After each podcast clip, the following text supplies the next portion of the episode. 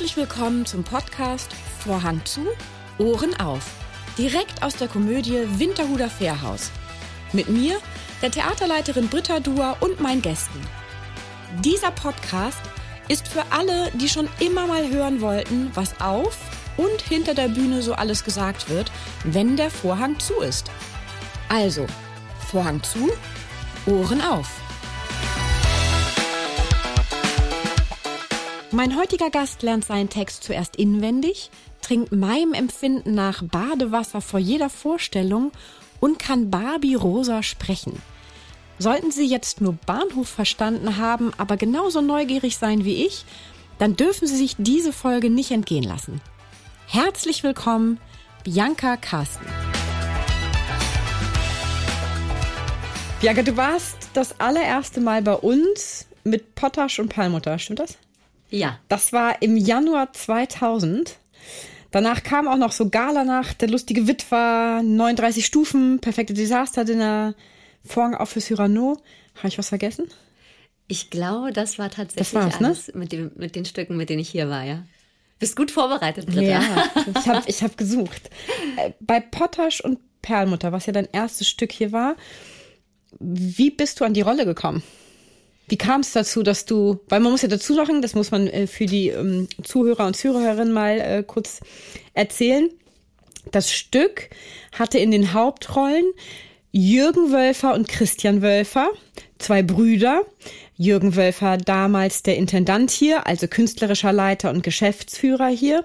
Und Regie hat geführt Martin Wölfer, der Sohn von Jürgen Wölfer, der ja jetzt Geschäftsführer und künstlerischer Leiter hier ist. So, also, so viel zu dieser, diesem Familienstück. Wie wurdest du Teil dieser Familie? Ähm, auf eine ganz, ganz schöne Art und Weise, weil es tatsächlich mein Start in mein Berufsleben war. Ich kam nämlich von der Schauspielschule und hatte mich ja an einigen Theatern beworben, aber habe nicht den typischen, wollte nicht, wollte nicht den typischen Gang gehen ähm, mit den Anfängervakanzen überall an den Provinztheatern, weil ich ja eine echte Berliner Göre bin und deswegen gesagt habe, ich gehe hier nicht weg, ich will in Berlin spielen. Und aber in Berlin ist ja bekanntermaßen ähm, nicht so viele Theater gibt und nicht so viele Anfängervakanzen. Und ähm, hatte mich deswegen auch in verschiedenen Agenturen beworben, unter anderem auch bei der Agentur für Arbeit ähm, für den Zweig Schauspiel, wo aber auch Komparsen vermittelt werden. Und die wussten ja aber, dass ich eine Ausbildung hatte und ähm, also richtig das gelernt habe und waren mir sehr gut gesonnen und sehr wohl gesonnen. Und ich bekam einen Tag einen Anruf von den Mädels, da waren auch so fünf Mädels, die haben da immer so, und die mochten mich irgendwie. Und die haben angerufen und haben gesagt, Bianca, ähm, da findet ein Vorsprechen statt am Theater am Kurfürstendamm. Und es ist eine ganz, ganz kleine Rolle. Deswegen ist es eigentlich eine Komparsenrolle. Aber wir haben gedacht, vielleicht möchtest du trotzdem hingehen. Und ich habe natürlich gesagt, ja, natürlich gehe ich dahin, weil ich nutze die Chance, da vorzusprechen. Bin dann wirklich ähm, mit meinem Bügelbrett, was auch eine sehr lustige Geschichte ist, weil ähm, ich habe eine Rolle als Vorsprechrrolle gearbeitet, nur Kinder, Küche, Kirche. Und eine Frau, die am Bügelbrett steht und bügelt und dann ihren Monolog hält. Und ich in meiner Anfänger-Naivität habe nicht damit gerechnet, dass in jedem Theater ein Bügelbrett vorhanden ist. und bin also zum Vorsprechen immer mit meinem Bügelbrett gereist, sogar bis nach Heilbronn. Aber das ist eine andere Geschichte. Und bin dann also auch mit meinem Bügelbrett hier zum Kudamm gekommen und da fand dieses Vorsprechen statt. Und ich war ganz aufgeregt und bin von hinten, weiß ich noch, genau ins Theater gekommen in Berlin. Und dann, da saßen auch einige und warteten. Einige kamen schon raus und einige kamen nach mir dran und dann war ich dran. Und ich also vorbereitet mit meinem Bügelbrett auf die Bühne und habe also mein, mein Monolog äh, präsentiert. Und ich glaube, ich war noch nicht mal zum Ende meines Monologes gekommen.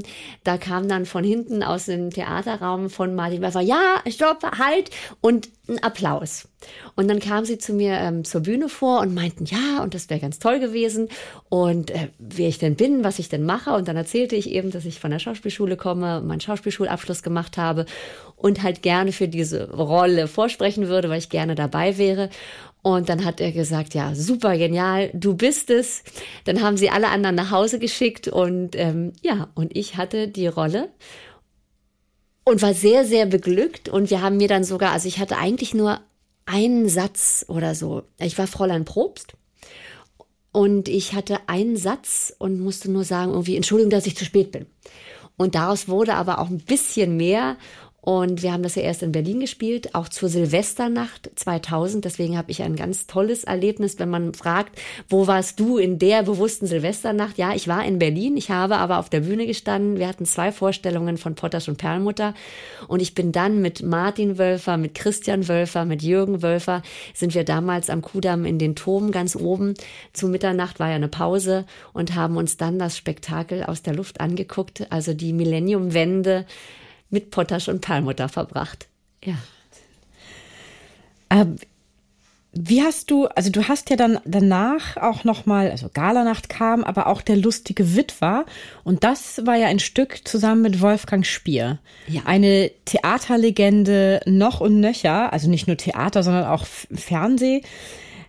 Was hast du eigentlich von ihm gelernt? Hast du irgendwas von ihm gelernt, von Wolfgang?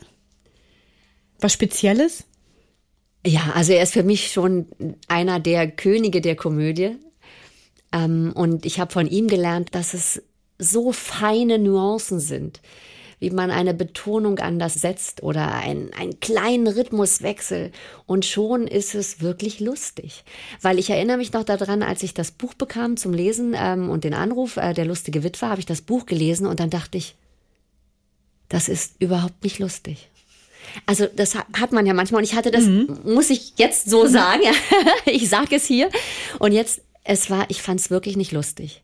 Und selbst als ich dann gelernt hatte schon und äh, zum ersten Probentag kam, dachte ich fast so ein bisschen, oh, ich schäme mich so für diese Rolle oder für das, was da so kommt. Und dann haben wir angefangen zu proben und dann entspannen sich aus diesen leichten, seichten Monologen, also was wirklich jetzt nicht groß fundierten Inhalt hatte, dieses Stück, dass es wirklich lustig war und dass wir wirklich unser Publikum abgeholt haben und wir auch auf der Bühne sehr, sehr viel Spaß miteinander hatten. Und das lag eben auch unter anderem wirklich an Wolfgang. Und, der hat ja ähm, auch Regie gemacht. Der hat auch ne? die Regie, die Regie gemacht. geführt. Mhm. Ja, aber ganz fein, also mit einer feinen Hand. Wobei, als ich eingestiegen bin, ähm, da hat auch Jürgen Wölfer also die Co-Regie mhm. gemacht. Ah. Ähm, genau. Mhm. Weil Wolfgang dann ja doch auch viel auf der Bühne mit uns war und da saß also immer Jürgen dabei.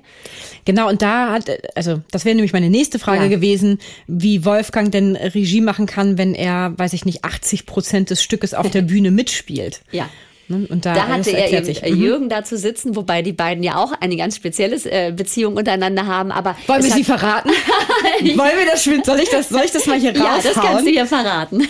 Also man muss, also die, ich will nicht zu tief reingehen, das sind enge Freunde, ja. aber am Ende kann man sagen, Wolfgang Spiers Frau wurde Jürgen Wölfers Frau. Ganz Und genau. ist immer noch Jürgens Frau. ja. Also ist da Jahrzehnte, ist eine große Liebe, hat ja. Jahrzehnte gehalten, aber. Genau, die beide verbindet zumindest eine Ehefrau. Eine Ehefrau. Und sehr viel mehr. Ja, aber sie sind wirklich tatsächlich, ja. also sie haben es geschafft, Freunde zu bleiben. Enge Freunde. Ja. Enge Freunde mhm. und auch auf der Bühne ähm, miteinander zu arbeiten, das bedarf ja auch einigen. Und es ist ganz schön, mit beiden zusammen auch zu arbeiten. Also es, das ging wirklich ganz, ganz toll. Was mich an Wolfgang, ich wollte noch zu mhm. Wolfgang auch so fasziniert hat, war, dass er war ja nun doch schon sehr alt auch, als wir gespielt haben. Ähm, die Bühne war sein Lebenselixier. Und das hat man gemerkt, also als wir hier in Hamburg zum Beispiel gespielt haben. Er hatte es ja nicht weit von seiner Wohnung bis auf die Bühne. Und wir haben teilweise gedacht, er schafft, er schafft's nicht auf die Bühne. Also wenn er reinkam, dann dachte ich, nee, den Abend steht er nicht mehr durch. und dann fing das Stück an und ich hatte eine Szene gleich am Anfang, wo wir in die Küche abgegangen sind. Also für den Zuschauer sind wir praktisch weg gewesen, aber nur für eine Minute. Und dann stand er mit mir in dieser kleinen Küchenzeile und dann hat er immer gesagt zu mir, hörst du das Publikum? Hörst du? Hörst du, wie es applaudiert? Ja, es ist da. Und dann war er jung. Da war er plötzlich 30 und hatte eine Energie und ist wieder auf die Bühne raus und hat ähm, ja, und hat sich da gefeiert, also sich selber auch gefeiert. das konnte er auch. er war einer von den ähm, Schauspielern, die manchmal auf der Bühne zwischendurch geklatscht hat. Und dann fing das Publikum auch an zu klatschen. Ah, ja, ein Klakör mitten auf der Bühne. Ein Klakör mitten auf der Bühne. Aber er hat es sehr taktisch eingesetzt. Mhm. Also als wenn es im Spiel macht man ja manchmal, dass man ja. sagt, ja, und das war so toll oder so. Und das hat er eingesetzt, aber tatsächlich. Und das Publikum hat es übernommen. Also es war auch ein, ein, ein Ding, was man ja, sich, sehr ja, gut. Also was, was sehr witzig war. Gewieft. Gewieft, genau. Und beim lustigen Witwer war eines, eine Szene, wo der lustige Witwer in eine Ohnmacht fällt und wir denken auch tatsächlich auf der Bühne, oh Gott, ist er jetzt gestorben. Und ähm, wir hatten aber teilweise, weil er das so echt gespielt hat, weil er, wenn er da lag mit seinen 90, die er ja schon war, oder ich weiß gar nicht, 92 okay. war er, dann hatten wir wirklich manchmal Angst, oh Gott, Wolfgang, äh, äh, lebt er noch? Und dann sind wir so rangegangen und haben so geguckt, ob er tatsächlich noch lebt, weil er musste da immer so ungefähr fünf Minuten liegen. und er hat es überlebt. Aber ich möchte noch eine traurige Sache wirklich dazu sagen. Also der lustige Witwer hat mich ja einige Vorstellungen tatsächlich äh, begleitet. Also ich habe in Berlin gespielt, ich habe es hier in Hamburg gespielt und wir waren auch auf Tournee. Und ich muss leider sagen, einerseits ist es schön für mich, aber auch nicht schön.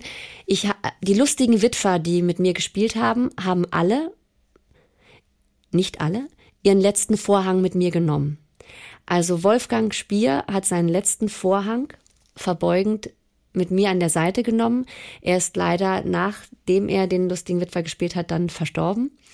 Ähm, es war ein Segen für mich, dass ich mit ihm nochmal spielen konnte, aber natürlich sehr, sehr traurig. Dann kam ein weiterer Kollege und hat die Rolle übernommen, weil das Stück ja so gut ankam. Das war Jörg Plever. Und Jörg Plever hat auch den letzten Vorhang an meiner Seite genommen, weil er ist auch nach dem Stück ähm, gestorben. Im Stück ist er schon leider, ähm, hatte er einen ja, einen schlimmen Vorfall, dass er mhm. nicht weiterspielen konnte. Und dann ist Jürgen Wölfer angereist, der ja unser Regieassistent war und dementsprechend oder Regisseur war, dementsprechend das Stück gut kannte und gesagt hat, ich übernehme jetzt. Und dann hat er übernommen, wirklich über Nacht hat er übernommen und hat sich großartig geschlagen und hat auch Spaß daran gefunden. Obwohl er so ein Lampenfieber hat. Ob, er hat ein Der hat ja ein Wahnsinn, so ein, so ein Zirkuspferd und so ein Theatermensch von Baby an und er hat so ein Lampenfieber. Ja. Das ist wirklich überraschend. Ja. Und er hat auch gesagt, ich muss mit dem Text in der Hand spielen. Ja. Hatte dann aber die Brille nicht auf, konnte den Text nicht lesen und hat dann aber auch, also und das ist natürlich charmant fürs Publikum, ist dann auch auf der Bühne rumgelaufen, hat gesagt, ich kann jetzt hier meinen Text nicht lesen, sagt mir jetzt mal jemand meinen Text hier oder so. Und das fand natürlich das Publikum toll. Also die, das Publikum war natürlich auch gebrieft, dass er jetzt eingesprungen ist für Jörg, aber er hat es grandios gemacht.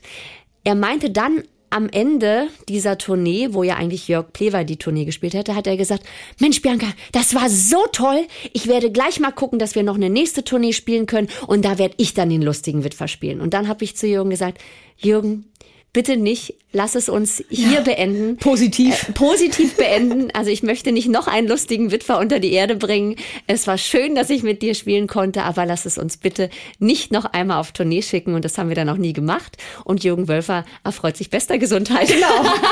Und das soll auch so bleiben, hoffentlich. Ich glaube, 86, glaube ich, ja. jetzt, ne? Irgendwie. Genau. Ja. Oh mein Gott. Wenn du, wenn du über die ganzen Stücke nachdenkst, die du zumindest hier gespielt hast, also Potters Perlmutter, äh, Galanacht, Der lustige Witwer, die 39 Stufen, das perfekte Desasterdinner und Vorhang auf für Cyrano. Welches Stück hat dir denn beim Spielen am meisten Spaß gemacht? Nur beim Spielen. Gar nicht inhaltlich, ne, sondern einfach nur. Da gibt's jetzt wirklich zwei sehr mhm. unterschiedliche. Also das eine ist ganz klar 39 Stufen. Ja. 39 Stufen, ein Stück, ähm, wer das jemals gesehen hat, ist, es ist ein Fest. Wir sind nur vier ähm, Schauspieler auf der Bühne und ähm, spielen aber 50 Rollen. Ich als Frau nur vier, aber auch sehr unterschiedliche Rollen. Und das lebt von dem Tempo, es lebt von den vielen verschiedenen Bühnenbildern äh, und was alles auf der Bühne passiert. Also für groß und klein ein Riesenspaß und auch für uns auf der Bühne. Deswegen wenn ich gefragt werde, möchtest du das nochmal spielen? Auf alle Fälle würde ich sagen, ja, weil das einfach so, so viel Spaß macht, dieses Stück zu spielen. Da warst du für Nicola Ransom eingesprungen, weil die schwanger war, ne? Genau, Nicola Ransom äh, wurde schwanger. Oder, habt ihr, oder ihr habt euch geteilt. Eingesprungen ist ja, es war ja schon geplant, also es war ja nicht aus Versehen. Ja. Es war ja also, nicht, nicht schnell Genau, erstmal habe ich ähm, übernommen. Genau. In Berlin war das, weil sie wusste ja, sie kann nur noch sowieso spielen. Und zwar auch aus folgendem Grunde, sie hat noch schwanger gespielt, Mhm. aber wir mussten durch so ein enges ähm, Rindergatter oder so ein Viehgatter immer schlüpfen. Und sie hatte dann doch schon einen dicken Bauch, Nicola. Und dann hat sie gesagt, also ich schaff's nicht mehr durch das Gatter durch. ja, und dann habe ich äh, die Rolle von ihr übernommen. Und dann hatte ich das Glück, dass ich dann das auch noch ab und zu weiterspielen durfte und wir uns abgewechselt haben. Äh, ihr dann auch, sie hat sich einmal auch den Fuß verstaucht und dann konnte ich auch noch mal für sie einspringen. Und das war also sehr, sehr schön. Und Nicola und ich, wir auch vom Kostüm und von den Größen sogar, wir konnten uns da ganz toll austauschen und das war sehr, sehr schön, das Stück zu spielen, ja. Und das zweite Stück? Das zweite Stück jetzt ganz klar, womit ich jetzt hier gerade im Frühjahr hier war, ähm, Vorhang auf für Cyrano, weil das ein Ensemblestück ist und wir waren ein äh, zwölfköpfiges Ensemble, sehr großes Ensemble und ähm, ein Ensemble, was miteinander gespielt hat, was sich zugehört hat, was mit einem Atem gespielt hat. Und das ist sehr, sehr selten zu erleben. Und wenn man das einmal erlebt hat, dass man wirklich mit Kollegen arbeiten kann, dann ist das das größte Geschenk. Und dieses Stück ist wirklich ein Geschenk. Und das sagen, glaube ich, alle Kollegen, äh, mit denen wir das gespielt haben, auch in Berlin, ähm, weil es so ein intensives Miteinander ist. Man muss dem anderen zuhören. Man muss dem anderen Platz machen. Also gerade hier im Winterhuder Fährhaus. Wir hatten die große Schiller-Theaterbühne in Berlin und mussten uns dann auf ganz kleinem Raum hier zusammenfinden. Und das hat funktioniert. Aber es hat nur funktioniert, weil wir miteinander denken und für den anderen Platz machen, dem anderen Raum geben, wenn er den Raum braucht, sich selber zurücknehmen auch mal. Das kann auch nicht jeder. Und das hat gut funktioniert. Und das war ein Segen. Ein Stück, muss ich jetzt mal kurz gestehen, habe ich auch so ein bisschen unterschlagen, weil das hast du schon gespielt, aber noch nicht bei uns. Spielst aber das bei uns jetzt ab Ende Juli, 28.07. möchte ich gerne aus dem Kopf sagen, ist die Premiere. Und zwar himmlische Zeiten. So, sag doch einmal äh, in ein paar Takten, worum geht es in himmlische Zeiten und was ist für dich äh, das Wichtigste am Stück? Oder die, welche, ja, welches Thema oder was transportiert für dich das Stück? Himmlische Zeiten ist ein Frauenpowerstück. Es geht um vier ganz unterschiedliche Frauen, die sich im Leben begegnet sind, obwohl sie sich eigentlich so nie begegnet wären. Aber in den ersten beiden Stücken, es ist eine Trilogie von Stücken und das ist jetzt der dritte Teil, in den ersten beiden Stücken begegnen sie sich und ähm, im letzten Teil jetzt auch wieder. Es hat sich mittlerweile eine Freundschaft zwischen zweien entwickelt, aber dennoch sind sie sehr unterschiedliche Charaktere. Deswegen haben wir auch nicht Namen, sondern wir sind ähm, symbolisch für einen Menschenschlag oder einen Frauenschlag. Also die eine ist die Hausfrau, die andere ist die Junge, also die jüngste von uns, die halt auch schon in den 40ern ist, aber unbedingt noch ein Kind haben möchte, deswegen die Junge. Dann haben wir die Vornehme, eine, ähm, eine vornehme Frau, aber die auch im Seniorenalter ist und, ähm, und die Karrierefrau. Die bist du. Und die Karrierefrau bin ich, die Businessfrau. Und die hat wirklich, also die hat 180 Prozent, gibt sie ähm, für ihr Business, ist eine Karrierefrau durch und durch, tut alles, um ihren Managerposten zu behalten. Und so auch in diesem Stück. In diesem Stück lässt sie sich nochmal general überholen in der Schönheitsklinik, um in der Männerdomäne mithalten zu können und auch sich gegen die jüngere Konkurrenz durchzusetzen. Und in dieser Klinik, in meinem Zimmer der Schönheitsklinik, findet auch das ganze Stück statt. Und die Message, die wir aber gerne raus singen, ja auch in dem Stück, weil das ist das Besondere an diesem Stück, ist, dass es das, worauf es ankommt im Leben, ist, dass man Freunde hat, liebe Menschen an seiner Seite, indem man die schönen Dinge des Lebens genießt. Und deswegen ist auch der Titel meines Songs, den ich singe, Spaß im Alter. Genießt den Spaß im Alter. Aha, weil das, der Untertitel des Stückes ist ja Alt werden ist nichts für Feigling. Feiglinge. Ganz genau. Ja. Ich finde, den trifft es ja auch sehr gut. Also der Titel sagt ja auch, transportiert ja sehr viel. Der Titel transportiert sehr viel mhm. und genau darum geht es. Es geht eben um die ganzen kleinen Dinge, die wir selber ja auch spüren, ich auch. Wir spüren die schon, denke ich, und es sind nicht immer schöne Dinge. Aber wenn man darüber nicht verzweifelt, sondern versucht, die auch mit Humor zu nehmen, ähm, weil man kann Dinge nicht ändern. Wir gehen, wir werden alle sterben und es kommen auch Krankheiten. Klar, wenn man älter wird, kommen Krankheiten dazu. Ähm, man verliert liebe Menschen in seinem Leben. Man muss teilweise alleine weitergehen. Und deswegen ist es so wichtig, dass man Freunde an seiner Seite hat, die diese Dinge auffangen können. Und das Schöne an dem Stück ist aber, dass wir jetzt nicht nur uns lustig machen über die Dinge des Älterwerdens, sondern dass es auch wirklich sehr tiefgründig ist. Also es passieren auch Dinge im Stück, die zum Nachdenken anregen. Es gibt Lieder, da fließt das eine oder andere Tränchen, weil man sich wiedererkennt. Mm, äh, ja, also es finden Dialoge statt, wo man sagt, ja, diese Gespräche hatte ich auch schon oder die Sehnsüchte hatte ich auch schon, den Kummer hatte ich auch schon.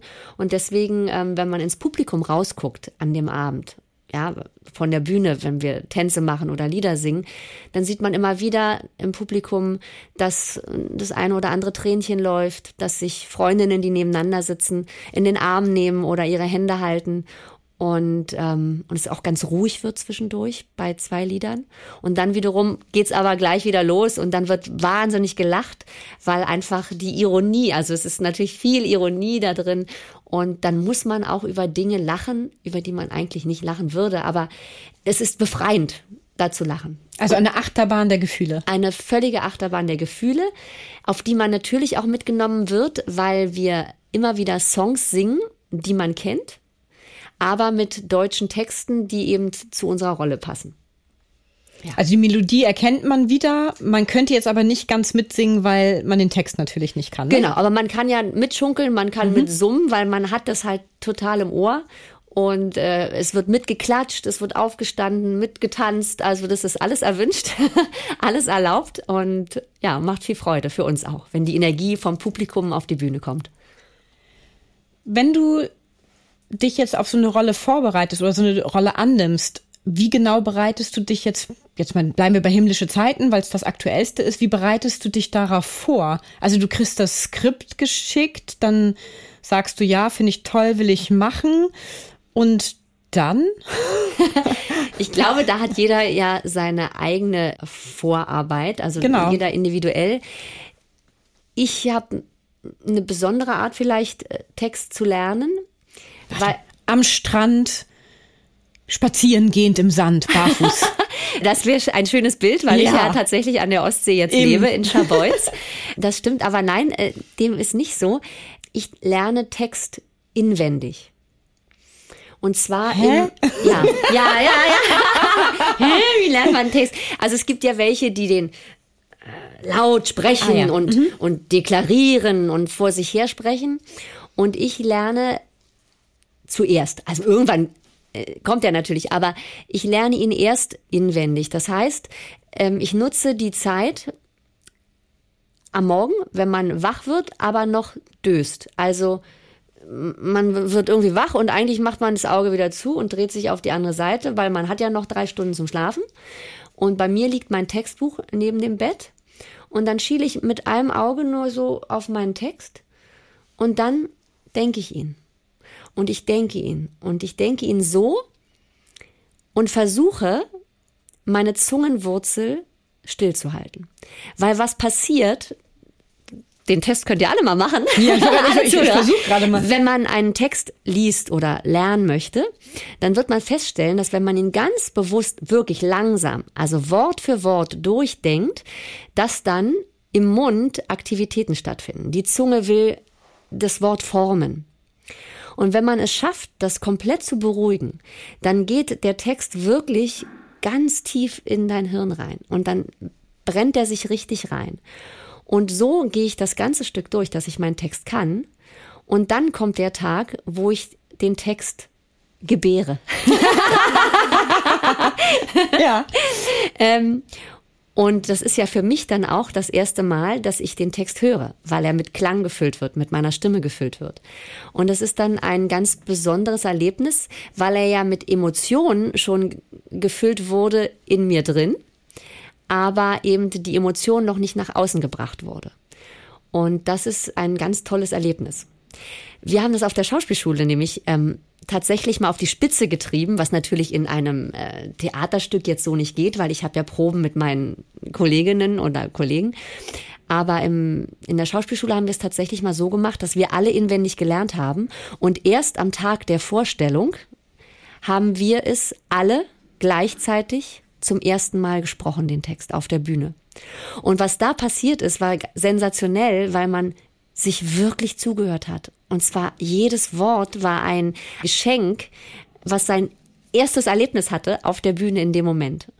Und deswegen habe ich versucht, so viel davon mit in mein Arbeitsleben als Schauspielerin äh, zu übernehmen und habe gemerkt, dass es mir eben sehr gut tut, dass das nochmal eine andere Note dem gibt. Und ja, Deswegen mache ich das, so lerne ich meine Rollen. Wenn du jetzt fragst, wie ich meine Rollen erst lerne, also das ja, ist natürlich ja, genau. nur der erste Schritt, ne?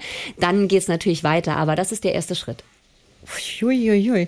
Hast du denn, naja, da muss ich ja vielleicht erstmal den Zuhörerinnen und Zuhörern erzählen. Ähm, ich starre jetzt hier gerade auf ein kleines Fläschchen. Da steht äh, Chi drauf und das ist, wie ich finde, ein Zeug, was nach Badewasser schmeckt. Nina mochte das. Ähm, also das ist ja ein Ingwer-Getränk, was ein, ein, Energiegetränk. Ein Energiegetränk. Energy Shot. Ein Energy Shot. Ähm, trinkst du sowas eigentlich auch vor der Vorstellung? Vor jeder Vorstellung? oder vor der Premiere? Oder? Ja, also ich habe tatsächlich ein Ritual. Ähm, mhm. Jetzt schon seit einigen äh, Jahren. Eine halbe Stunde vor der Vorstellung ähm, nehme ich tatsächlich also ein halbes Chi und dann noch so eine Push-Kapsel, ähm, um mir einen Energiekick zu holen. Was ist eine Push-Kapsel? So B12 oder? ja, da sind einige, oder sind einige Kräuter Drogen? drin. Nein, natürlich nicht. Das sind Kräuter, die ähm, Energie freisetzen in mir und äh, und das äh, liebe ich sehr. Aber ich muss auch sagen, ich also gerade für das Stück jetzt nochmal für himmlische Zeiten möchte ich das auch nochmal sagen, ähm, weil wir ja so viel singen und ich da schon auch meine Stimme aufwärme, also ich schon auch noch mal ein paar Gesangsübungen mache, damit ich dann wirklich aufgewärmt ins Stück gehe. Also das ist dieses oh, oh, oh, uh, uh, uh. Ja, da hat auch jeder seine seine Dinge. Ähm, ja, ähm, aber oder nimmst du den Korken im Mund? Nein, Korken nehme ich nicht im Mund. ich meine, du hast eine wunderbare Aussprache. Bei dir wäre der Korken auch völlig überflüssig. Aber ja, aber ich habe auch so mein, mein Gesangsritual, um dann eben einfach auf der Bühne loszulegen. Du singst ja nicht nur auf der Bühne, sondern du singst ja auch, naja, beruflich. Also ich meine, auf der Bühne wäre ja auch beruflich, aber du trittst ja auch als reine Sängerin auf. Mhm.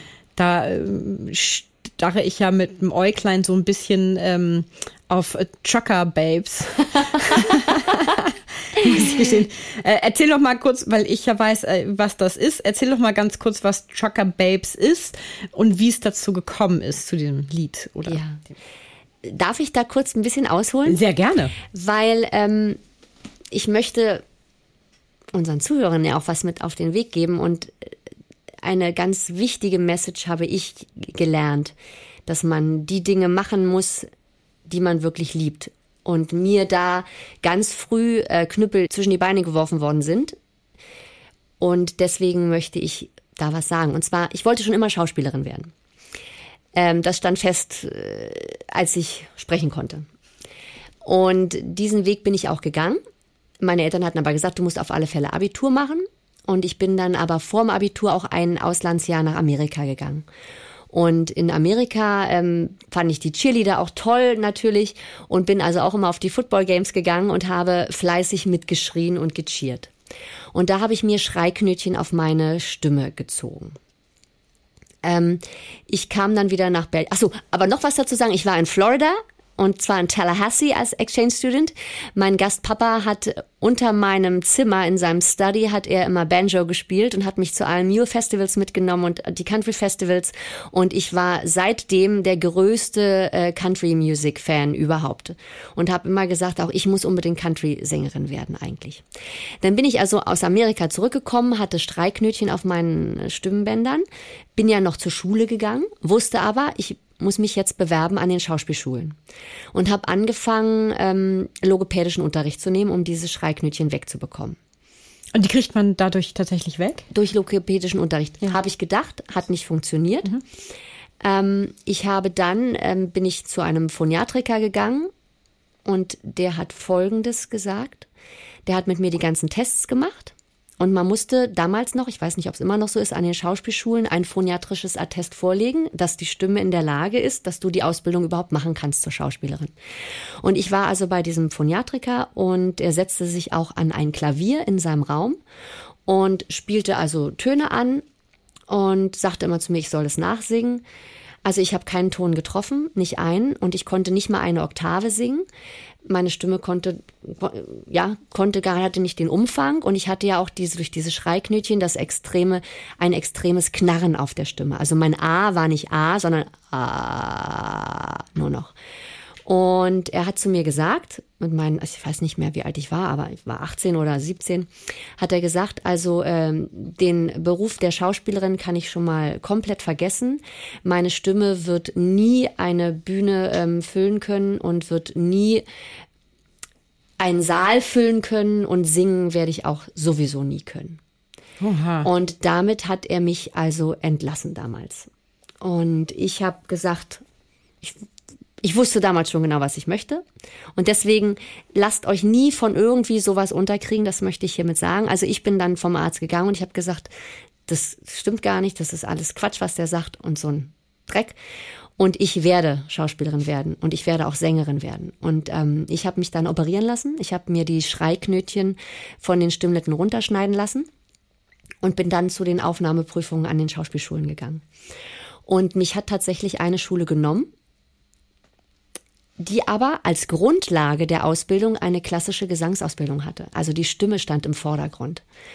Und, ähm, und ich wollte ja gar nicht Sängerin werden, ich wollte nur Schauspiel machen.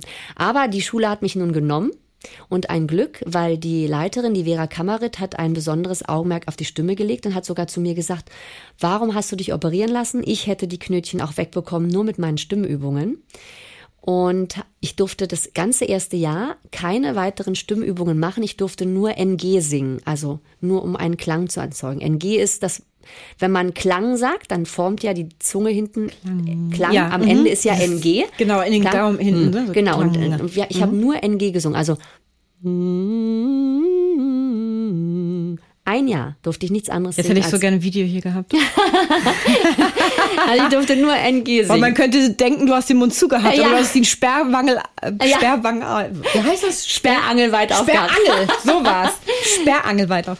Genau. Ah ja, okay. Und, mhm. ähm, und an dieser Schule bin ich nun gelandet und habe dann also neben der Schauspielausbildung auch eine klassische Gesangsausbildung ähm, bekommen wollte immer noch gar nicht Sängerin werden, bis auf dass ich rumgegangen bin in Berlin und immer gesagt habe, ich will in einer Countryband singen. Also so weit war ich dann doch schon. Und auf jeder Party, wo ich war, und American Country Music gibt's ja nicht so viel, äh, ähm, hab dann aber tatsächlich auf einer Party stand einer mal am Tresen neben mir und der meinte, du, bei mir in der Musikschule, wo er unterrichtete, da ist im Keller eine Countryband und die suchen gerade eine Sängerin. Und so bin ich dann 2003 zu dieser Band dazugestoßen. Das war eine Country-Band, eine siebenköpfige und ich wurde die Sängerin dieser Country-Band und habe da dann angefangen, auch meine eigenen Songs schon zu schreiben auf Englisch und eben wirklich in einer American Country Music Band zu singen. Und auch auf diversen Country Festivals in Deutschland.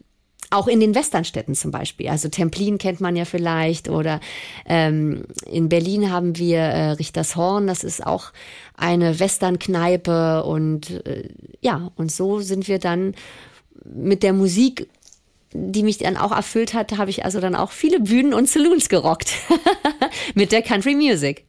Und dann hast du Trucker Babes selbst geschrieben oder ist also, das noch Trucker Babes nicht. Also ich habe Ja. andere Songs selber geschrieben. Ähm, einer der Songs ist I Feel Like Country, weil ich wollte gerne in einem Song unterbringen das Gefühl, was ich habe, wenn ich ähm, Country Music höre, dass ich mich halt frei und befreit fühle und das, das dieses Country-Leben einfach. Und deswegen habe ich dann diesen Song geschrieben. Äh, geschrieben. I, I, I, I, habe ihn geschrieben. Song Ich habe ihn geschrieben, the country, Ähm, ja. ähm, I Feel Like Country.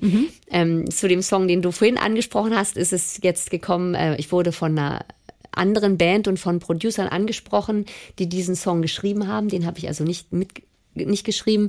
Ich habe dann nur noch mein äh, Teil dazu beigetragen, umgeschrieben, ähm, weil sie eben das Frauenbild ja mal demontieren wollten, was immer noch so, äh, man hat ja so ein Bild, wenn man hört die Trucker Babes oder man hört das. Ne? Und das ist oft ein verkehrtes Bild, weil das sind ganz taffe Frauen, die da wirklich einen knüppelharten Job machen. Und wir nehmen das so ein bisschen aufs Korn eben mit diesem Song und wollen da mal ein bisschen das Licht drauf lenken. Und der macht unheimlich viel Spaß, der Song. Und ich habe gesagt, als sie mich gefragt haben, möchtest du den gerne singen, habe ich gesagt, ja, super gerne. Ich stehe auch mit meinem Namen dazu ähm, und nenne mich eben als Sängerin auch Simply Bee. Simply einfach sein oder eben Simply Be einfach nur Bianca. Und ähm, ich war auch gerade vor zwei Wochen wieder auf einem Country Festival in Daubitz. Das ist ein ganz großes Trucker- und Western-Festival. Und da habe ich von 22 Uhr bis 2 Uhr morgens mit meiner Geigerin, mit meiner Kollegin, haben wir den Saloon gerockt. Und da waren auf diesem Festivalgelände sind auch immer ganz viele Trucks. Also da ist ein ganzes Gelände, wo nur die Trucks parken. Und die waren auch bei uns im Saloon. Und da habe ich natürlich auch Trucker Babes gesungen und die kennen den auch schon, Trucker Babes. Und dann haben die mich eingeladen, am nächsten Tag auf ihr Gelände zu kommen. Und dann durfte ich mit einem ganz tollen Truck fahren. Selber fahren? Das, ja, ich durfte selber fahren und die haben mir das gezeigt. Cool. Und ich habe da auch ein Video gemacht, ist noch nicht so weit, also kommt noch. Ähm, aber ich habe dann also mein Lied singend ähm, den Truck gefahren, ja. und sehr viel Spaß dabei gehabt. Ja. Standen da viele Sachen im Weg oder? Na, ich hatte eine große Wiese, ein großes Feld. Ich konnte nichts ummetern.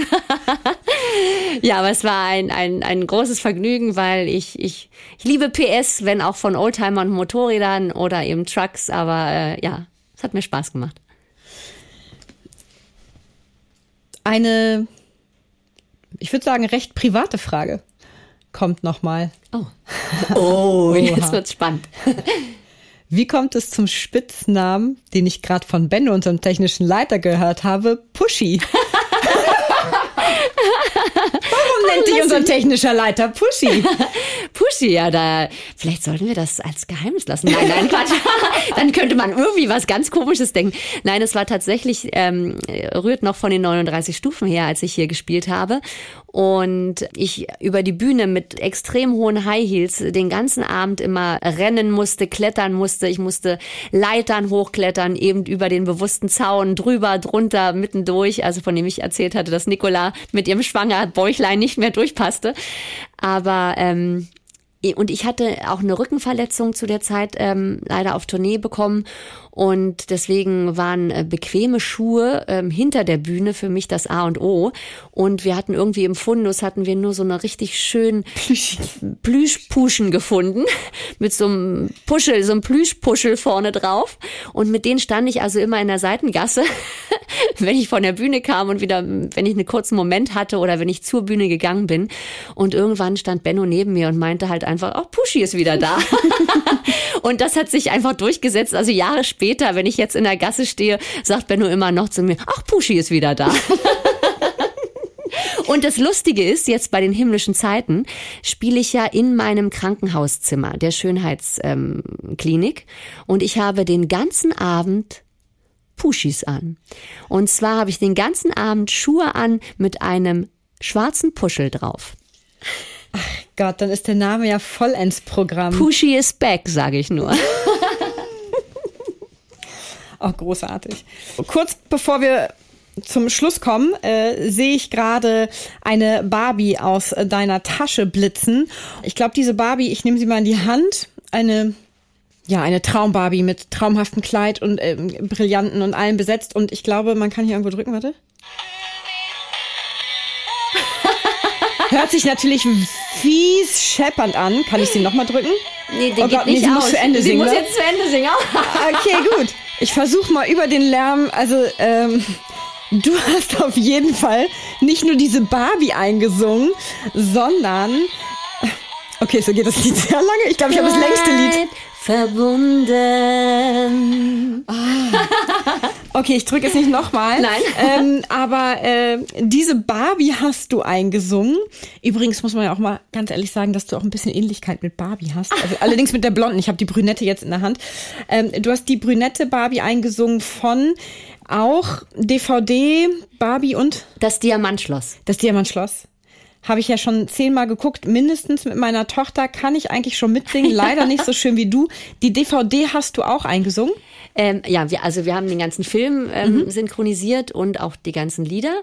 Und dann wurde eben auch, das ist ja Mattel natürlich, die Barbie-Puppen. Und es wurde auch witzigerweise, die Stimmen wurden auch in Amerika gecastet. Also die haben von uns Stimmproben nach Amerika rübergeschickt. Da wurden dann die Stimmen besetzt, also auch die Gesangsstimmen besonders. Und dann bekamen wir die Partituren äh, geschickt und mussten dann halt äh, aufgrund der Noten eben uns die Lieder beibringen mit den mit den deutschen Texten, weil wir ja dann die deutschen Texte gesungen haben. Und ach, da fällt mir noch eine lustige Geschichte ein, weil ähm, ich war dann doch sehr aufgeregt, weil ich hatte tatsächlich meinen Country Song I Feel Like Country hingeschickt und der den singe ich mit einer Country Stimme und die ist tiefer, also Ist anders als Barbie. die ist anders als Barbie, ganz genau. Und dann kam eben das Go, dass sie mich ausgewählt haben und ich bekam die Noten, Partituren. Und dann guckte ich mir die Noten an und dann habe ich gesagt, oh Gott, sag mal, wieso haben die mich denn besetzt? Das ist ja so hoch, da komme ich doch überhaupt gar nicht hin. Wie soll ich das denn schaffen? Und dann hatte ich das Glück, dass ich gerade einen Acting-Workshop gemacht habe und da war eine amerikanische Musical-Sängerin dabei. Und die habe ich gefragt, ich habe gesagt, bitte, ich weiß, sie hast nicht viel Zeit, aber vielleicht hast du zehn Minuten Zeit und kannst mir irgendeinen Tipp geben. Und sie hat mir den Tipp gegeben, ja, du musst äh, im Grunde so eine Hexenstimme haben. Also durch die Nase äh, das pushen, um in diese Höhe zu kommen und ganz klein zu singen. Und das habe ich dann tatsächlich angewandt auch und es hat super funktioniert. Das heißt, du hast Barbie durch die Nase gesungen. Ja, und die Regieanweisung tatsächlich äh, der Regisseurin, die ja auch beim Synchron oder wenn man eben, ähm, hat man ja auch eine Regieabteilung dazu sitzen, war immer Bianca. Noch ein bisschen mehr rosa, noch ein bisschen mehr rosa. Das war ganz witzig, auch beim Sprechen, weil man konnte das tatsächlich umsetzen. Dann ist man einfach noch ein bisschen niedlicher geworden und ein bisschen zarter geworden und ein bisschen mehr Gefühl. Und dann hat's gestimmt irgendwie, ja. Und das Lustige war beim Einsingen, ich hatte unheimlich viele Noten zum Einsingen und musste ganz feine ähm, Notensprünge machen, also nicht ganz Tonschritte, sondern Halbtonschritte teilweise. Und ich wusste, wenn ich da im Atelier bin, habe ich kein Klavier oder nichts da. Was ich gemacht habe, weil ich ja Flöte spielen, also als Kind Flöte spielen gelernt habe und noch meine C-Flöte zu Hause hatte, habe ich mir in meiner Handtasche meine C-Flöte genommen und ich hatte ja die Noten. Und dann bin ich in dieses Tonatelier gegangen, also in dieses Synchronatelier und da saß ja ganze Tonriege, saßen ja alle hinter der Scheibe und ich war ja im Atelier drin am Mikro und wir kamen zu einer Stelle, wo es ganz filigrane Töne waren, also wirklich, also ganz kleine Tonschritte und die waren sich nicht einig ganz genau. Und während die diskutierten, ging ich zu meiner Tasche, nahm meine Flöte raus und spielte halt mir kurz die Töne vor von den Noten. Und auf einmal war es ganz still und ich drehte mich um und guckte also da durch die Fensterscheibe, durchs Glas. Und da standen die, haben sich halbtot gelacht, haben applaudiert und haben gesagt, sowas haben sie noch in, in ihrer langen Musik, also ja, äh, Karriere noch nicht erlebt, waren aber begeistert, weil sie gesagt haben, ja, ich meine, wie genial, weil die brauchten nicht mehr diskutieren, die hatten jetzt auch kein Keyboard da oder nichts. Ich habe mir einfach die Töne gegeben und dann hat's gestimmt. Aber ich glaube, das werden die nie vergessen. Das ist die Schauspielerin oder die Sängerin, die mit ihrer Blockflöte, mit ihrer C-Flöte ins Tonatelier gekommen ist. Und äh, äh, wie hast du in der Ausbildung ähm, Noten lesen gelernt oder während deines Studiums, also Schauspielstudiums oder wo? Also tatsächlich, äh, da bin ich dann meinen Eltern dankbar, dass die gesagt haben, hier ein Instrument lernst du. Wir hatten nicht so viel Platz in unserer Berliner Wohnung, dass wir ein Klavier stellen konnten. Ich habe dann tatsächlich im Flötenchor äh, Noten gelernt und richtig Flöte spielen gelernt. Auch also jetzt nicht nur so alle meine Entchen, sondern ich habe wirklich in einem Chor gespielt. Ähm, habe dann aber während meiner Schauspielausbildung, weil es ja auch eine Gesangsausbildung war, noch ähm, Klavierunterricht genommen und bin da auch noch mal äh, mehr in die Noten eingetaucht. Und so ist es ja, wenn man was einsingt. Also ich habe auch für einen Klettverlag zum Beispiel für die Französisch Schulunterrichte habe ich auch ähm, Lieder eingesungen auf Französisch. Ähm, also wer äh, seine Kinder äh, in der Schule hat und die lernen Französisch mit den Klett-Verlag ähm, Unterlagen und da ist eine CD dabei, da bin ich auch drauf. Und dann bekommt man halt immer Noten und mit den Noten, anhand der Noten muss man sich ja dann die äh, Lieder beibringen. So auch bei himmlische Zeiten zum Beispiel. Das hast du zu Hause mit deiner Blockflöte und hast dir die Noten beigebracht. Na, da habe ich mich dann ans Klavier gesetzt, weil wir haben einen Proberaum zu Hause. Ja, wir haben einen großen Bandraum mit Keyboard, mit Klavier, mit allem zu Hause, mit zwei Schlagzeugen und da habe ich es mir dann beigebracht. Ja. Das heißt, aber wir sehen dich vielleicht hier abends ab und zu mit Blockflöte hinter der Bühne irgendwie zum Ja, ja, auf, zum Einsingen. Zum, zum Einsingen hört genau. man so. das bin dann ich. ach, da weiß ich ja wenigstens, ach, die Blockflöte, ach, das Bianca. Ja. Mit ihr Pushy ist das, mit ihrer Blockflöte. Ganz genau. ja, äh, dann würde ich sagen, freuen wir uns alle extrem auf Pushy, die Karrierefrau am 28. Juli und ich bedanke mich ganz herzlich für das Gespräch. Vielen, vielen Dank. Schön, dass ich hier sein konnte und ich freue mich wahnsinnig, am 28. Juli hier die Premiere zu feiern und dann sechs tolle Wochen in vollem Haus. Hoffentlich kommt alle, weil es geht euch alle an. Ihr alle kennt die Zimperlein des Älterwerdens und deswegen ähm, werdet ihr euch köstlich amüsieren. Einen kurzen Einblick in unsere jeweilige Podcast-Folge erhalten Sie auch über unseren Facebook- und Instagram-Account. Schauen Sie doch mal vorbei, denn wer die Komödie kennt, wird Abonnent. Bis zur nächsten Folge wünsche ich Ihnen viele Anlässe zum herzhaften Lachen, Zeit zur Entspannung und jede Menge Spaß im Alltag. Bis dahin, Ihre Britta Dua.